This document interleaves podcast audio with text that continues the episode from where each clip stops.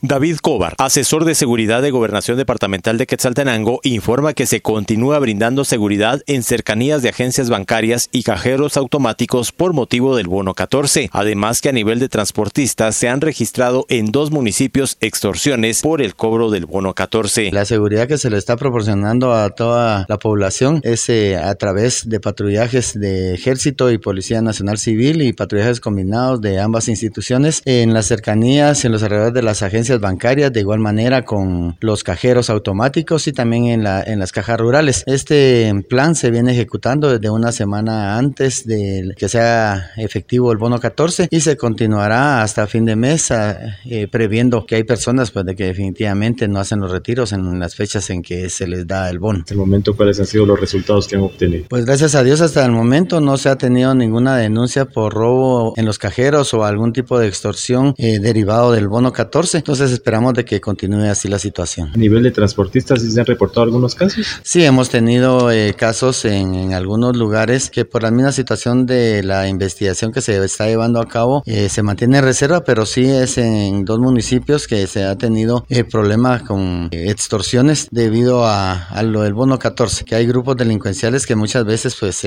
no es directamente que sea un grupo delincuencial, sino que son imitadores, pero se tiene también ya la información y se le está dando seguimiento. Esperamos en Dios dar con estos grupos, el, Ministerio Público, eh, en conjunto con Policía Nacional Civil, pues ustedes mismos lo han, se han dado cuenta, se han estado efectuando bastantes operativos y se han hecho capturas, se han hecho también allanamientos eh, tras estos grupos delincuenciales que lo único que causan es zozobra en la población, tratando de extorsionarla. Entonces, en este sentido ya se tiene eh, bastante coordinación con los dueños, los transportistas, para que ellos nos apoyen en el sentido de dar toda la información pertinente